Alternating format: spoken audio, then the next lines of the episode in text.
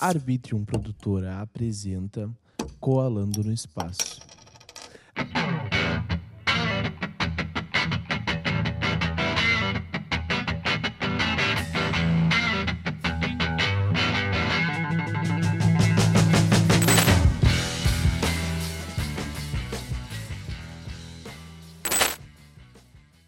O que são móveis sob medida ou móveis planejados? Cara, então, uh, começaste falando um pouco mais uh, sobre onde eu trabalho. A gente trabalha sob, com móveis sob medida uh, na bendita marcenaria. então, o sob medida ele é basicamente um, um móvel que tu consegue adaptar ao teu espaço. Uh, o planejado ele segue alguns padrões, então a galera faz tem alguns limitantes de profundidade, de largura, de altura. Então, o planejado basicamente tu vai montar um quebra-cabeças do que tem disponível na biblioteca do fabricante. Então, ah, saquei. a galera trabalha muito com lojas que compram de uma fábrica. Então, por exemplo, tem gigantes como Todeskine, Delano, Dimari, eles têm uhum. várias lojas espalhadas e tem um parque fabril que produz essas peças. As lojas tá, vão lá, crer. Montam o teu projeto com essa modulação meio que Lego, assim, encaixando de acordo com o que eles têm. Uh, e vão depois montar na tua casa. Mas são adaptações que têm que ser feitas ao teu espaço. Uh, por exemplo, se faltou 10 centímetros para fechar um espaço ali, que não deu certo com uma caixa ou com algum módulo, eles vão botar um fechamentão, uma peça grande, reta. Tá, então móveis planejados são móveis que são feitos a partir das peças que a fabricante tem. Isso, mais ou menos isso aí. Entra mais numa linha uh, que, que, a galera tem para te disponibilizar. Tá, então, tá, saquei. eles têm uma biblioteca grande com padrões que eles têm, uh, por exemplo, tem vários formatos de aéreos, mas o aéreo ele só pode de tal medida até tal medida. Tu não consegue Entendi. customizar, fazer um grandão, entende? Algo assim. E já tipo. no móvel sob medida tu consegue. Cara, tu consegue fazer o que tu quiser. Uh, a gente entra, por exemplo, medida, a gente pega todas as medidas, tu consegue customizar tanto largura de móvel, tamanho, altura, uh, acabamentos, tem uma gama de acabamentos maior porque aí a gente trabalha com uh, praticamente todos os acabamentos, porque eu vou comprar só pro teu móvel, pro que tu escolher, sabe? Então, tá, então se eu quiser um puxador de alumínio com uma pedra de diamante, vai ter lá. Cara, dando para fazer, a gente conseguindo fazer, encaixar, a gente, a gente faz. Não, não Caramba, tem... mano. A, gente tem uma, é, a marcenaria é, tem uma gama de possibilidades muito grande, cara. Tu consegue personalizar tanto a cor, a, o formato dos puxadores, se tu quiser com uma cava, ah, não quero puxador, a gente faz sem puxador, tem várias formas que tu consegue fazer. Vai muito do que o cliente quer, do que o arquiteto desenha, do que o espaço pode proporcionar, né? Tem vários. Tá, mas isso, mas isso vocês também ajudam o cliente, né? Se eu chego para vocês, bah, quero fazer o meu quarto com vocês. Eu não preciso levar o projeto pronto ou eu tenho que levar o projeto pronto? Cara, uh, depende tem marcenarias que conseguem projetar para ti e tem marcenarias que só executam para ti. O que que hoje a gente trabalha? A gente trabalha com uh, projetos prontos. Então tu tem, tu desenha com um arquiteto, com um designer, passa todas as tuas ideias, o que que tu pensa, quais cores que tu gosta, qual é o estilo uhum. que tu gosta, sabe? Tu vai passar para uma pessoa que é especializada nisso e ela vai desenhar para ti de acordo com o que tu quiser. E aí a gente entra na parte de execução desse, desse imobiliário para ti. Então a gente recebe esse projeto, orça para ti, te dá algumas opções dentro do, da, da mesma linha do projeto que tu quer. Ah, eu quero baixar um pouco mais o custo. A gente pode alterar cores internas, alterar um pouco o estilo de ferragem. A gente consegue uh, modificar nesse sentido. Mas a gente trabalha muito com isso, com, a, com o recebimento do projeto pronto. Tá, ah, tu não crer. tem e tu quer, quer executar com a gente, a gente tem algumas, alguns parceiros que a gente indica também, né? Tipo, uhum. alguns designers que a gente já trabalha, alguns arquitetos que a gente já faz vários trabalhos que podem te ajudar nessa, nessa parte de projeto. Uma galera boa, que vai fazer o bagulho pra ti ficar perfeito do jeito que tu quer. Isso aí, isso aí, a gente Por... consegue te, te auxiliar nisso também. Tá, e quais são os benefícios de eu querer ter um móvel sob medida? Porque eu, literalmente, eu posso ir na Redlar e comprar uma escrivaninha, comprar uma, um armário e botar na minha casa. Isso entendeu? aí, cara. Pra gastar muito- menos. Mas daí Depende, o, o sob medida ele depende muito do que tu quer, do que tu precisa pro momento, por exemplo. Ah, tu tá começando a vida e vai e tu precisa de uma coisa muito básica. É muito mais valendo tu ir, ir em alguma marcenaria ah, e pegar alguma coisa assim mais pronta, mais ah, ou numa loja e pegar alguma coisa pronta que te atenda pro momento. Tu quer fazer alguma coisa mais elaborada, que tem algum estilo, tu desenhou com um arquiteto, tu viu algum padrão de cor que tu quer diferente, tu vem pra gente, que a gente consegue te atender melhor nisso.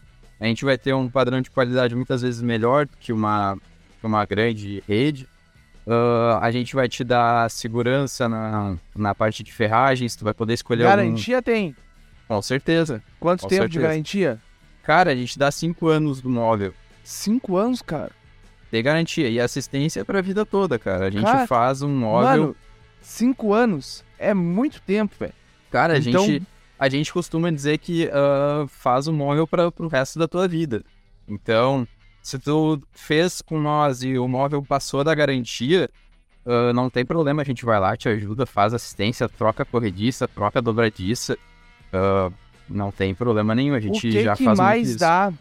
Vou agora eu vou tocar um pouco na ferida. Qual que é o, o problema que mais tem nos móveis normalmente? É ferragem, é madeira, o que que é? Depende muito. ah, geralmente são ferragens, porque ferragem tem uma vida útil, digamos assim. E dependendo da ferragem que tu usar ou do, do acessório, ele vai gastando com o tempo e de tempos em tempos tu tem que fazer uma manutenção, uma lubrificação até a troca da peça. Então a gente tem Aham. bastante isso, de ir lá e trocar uma corrediça pra ti, trocar uma dobradiça, uma fita de LED que queima, sei lá, deu uma variação de, de energia lá na tua casa e queima a fita de Vocês LED. colocam fita de LED também nos móveis? Cara, a gente entrega o projeto completo. Caramba, mano, eu pensava Ah. que isso ficava por minha conta, sacou? Eu só ganhava o móvel lá e eu colocava o resto. Cara, a gente trabalha dessa forma. Claro, tem, depende muito do que, que a empresa ah, trabalha e de que forma que ela trabalha, né? Mas a Aham. gente procura fazer e executar projetos completos.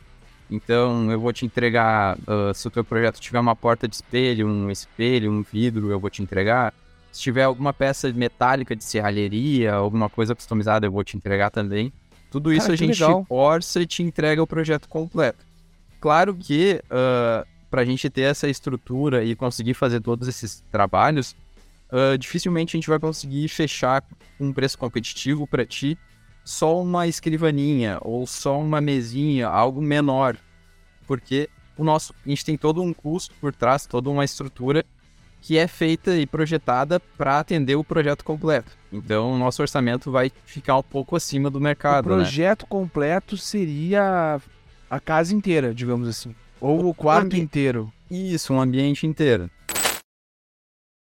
Na época que a gente começou, ah, aí oito, nove anos atrás, muita gente começou, muitas ficaram pelo caminho e outras deram continuidade, né?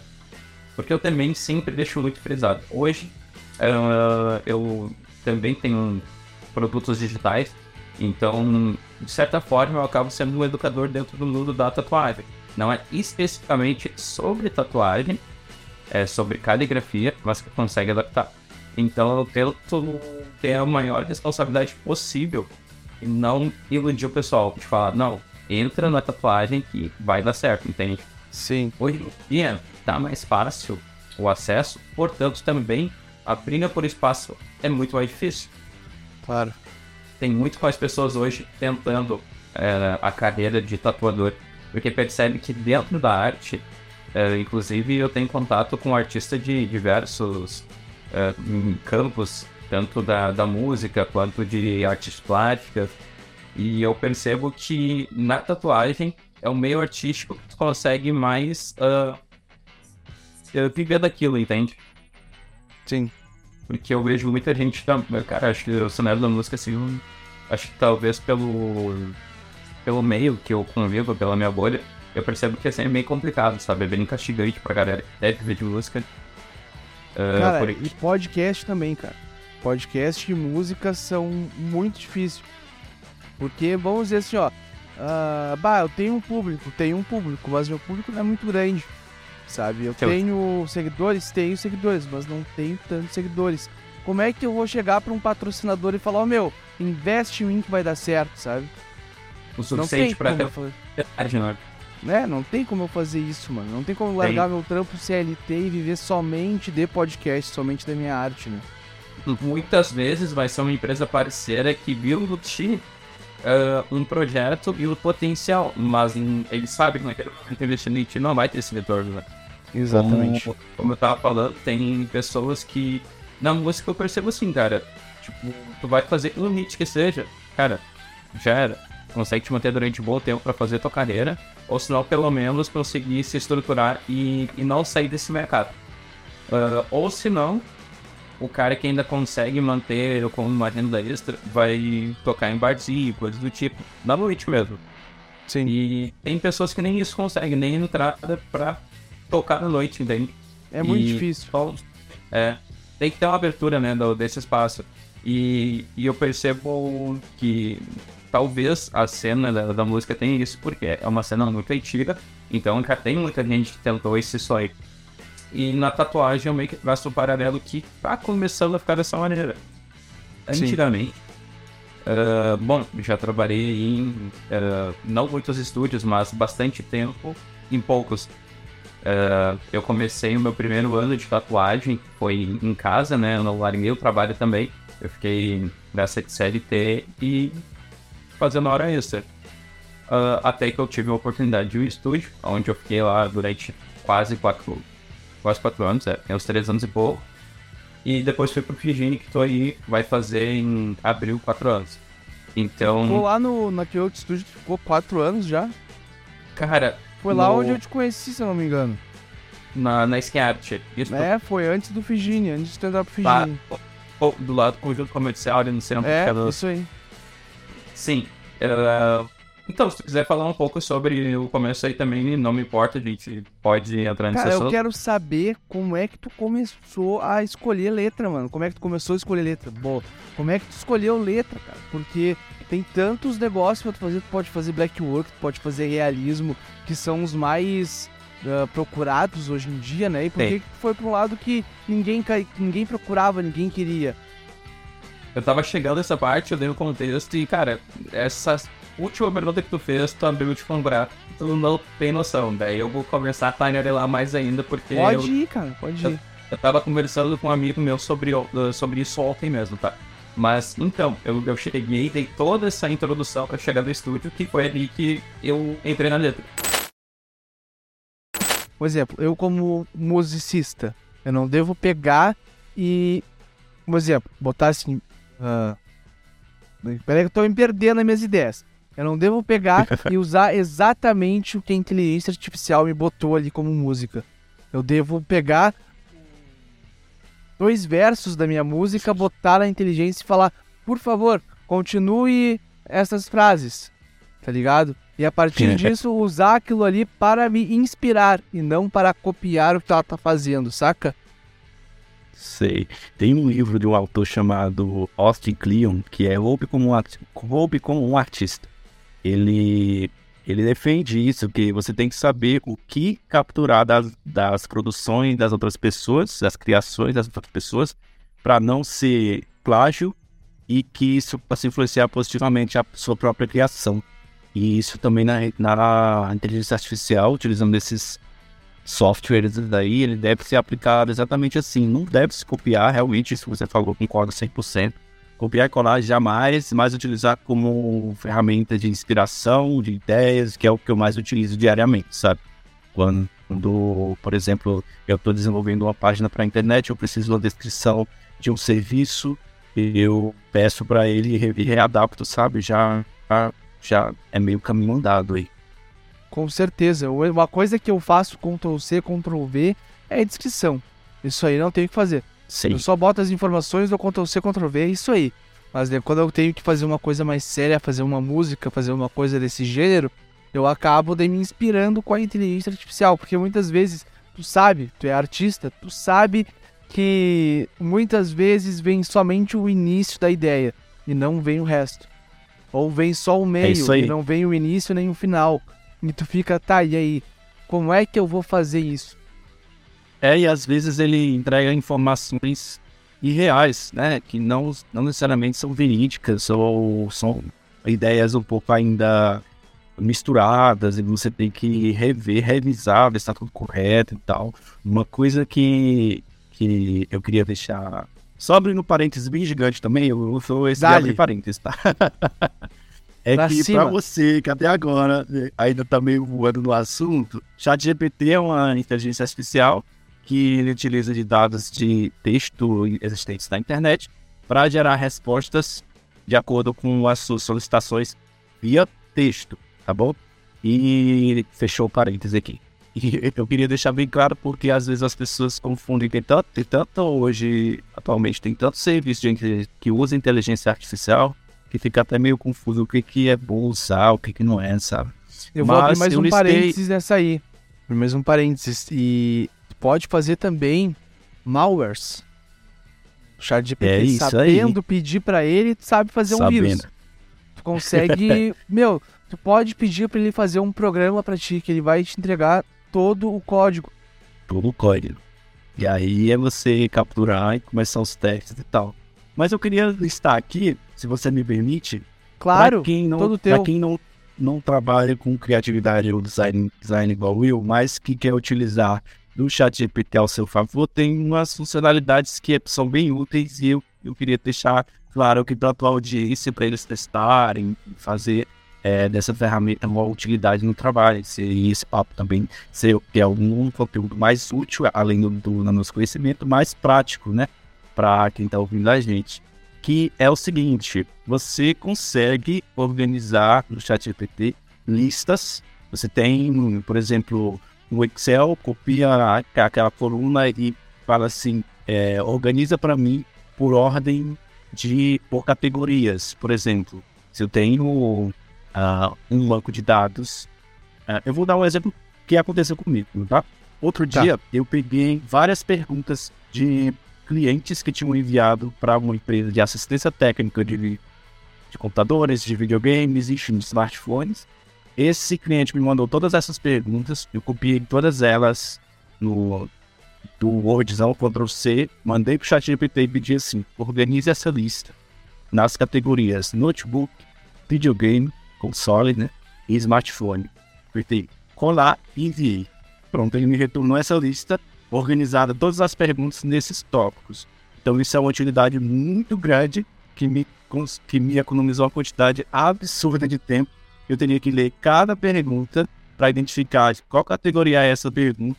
Então isso, a organização de lista é uma coisa muito útil assim para quem trabalha no geral. Uma dúvida. si.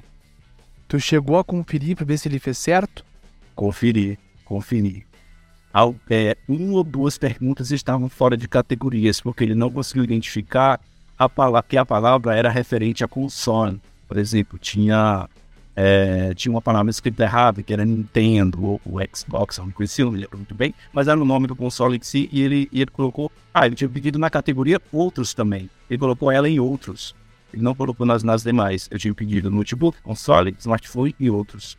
Justamente Sim. por isso. Porque dentre as perguntas também tinha assim, que, qual é o horário de funcionamento? Então isso não iria nem, ir para nenhuma dessas categorias, a não ser outros.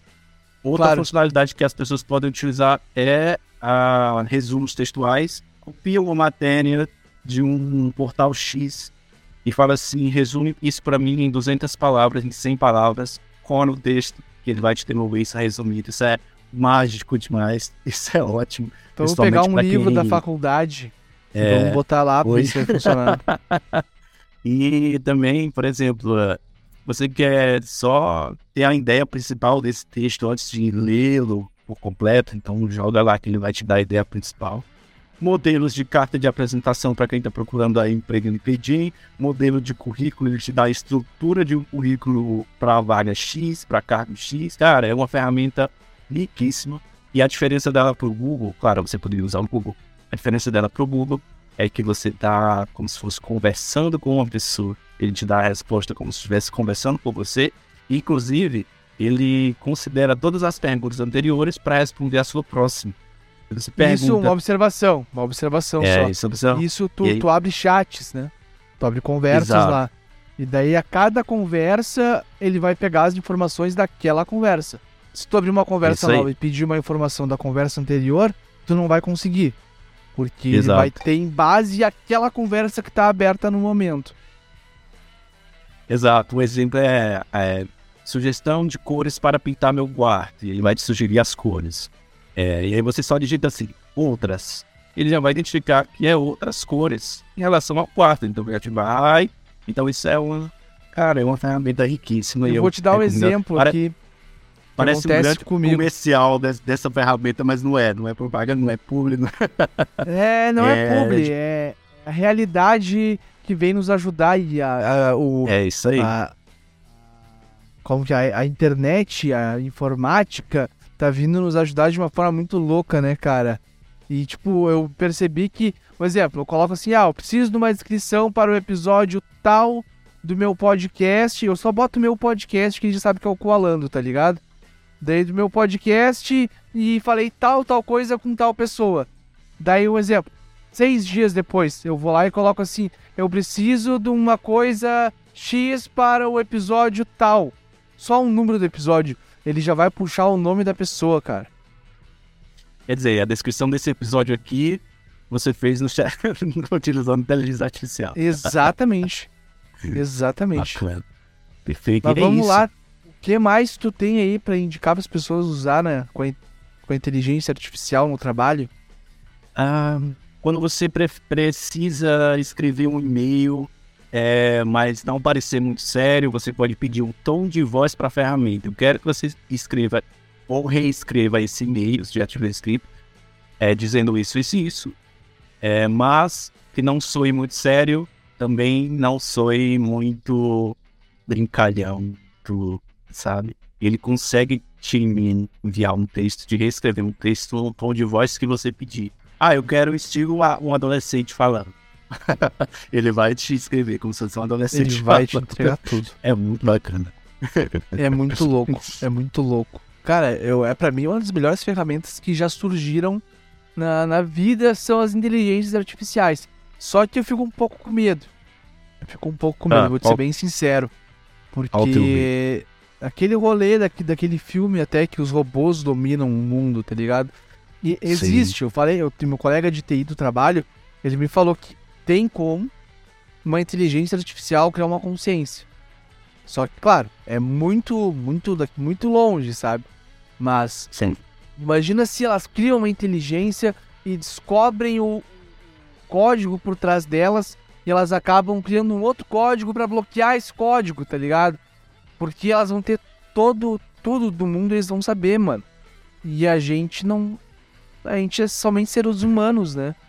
É Seres humanos carnais. É, mas ah, existiu um aplicativo há alguns anos, que eu não vou me lembrar o nome agora, e que ele foi bloqueado no Brasil por conta disso. As pessoas. Era um chat também com o robô, e o robô foi aprendendo a ofender as pessoas, a xingar as pessoas. Porque as pessoas faziam isso com o robô e ele ia aprendendo. Então chegou a ser banido do Brasil. É, eu, eu não me recordo mesmo o nome, mas se você jogar no Google aí aplicativo, ah, banido Brasil, xingamento, acho que vai aparecer. Não, o brasileiro É destrói doido, velho. tudo, né, cara? O brasileiro destrói tudo quase. É. Bom, Mas vamos as, indo. ferramentas, é, as ferramentas têm que serem. As ferramentas devem ser. ah, devem estar atentas a esse público brasileiro aí. Devem estar É. bem atentos, porque a gente é, é difícil. É difícil lidar com a gente.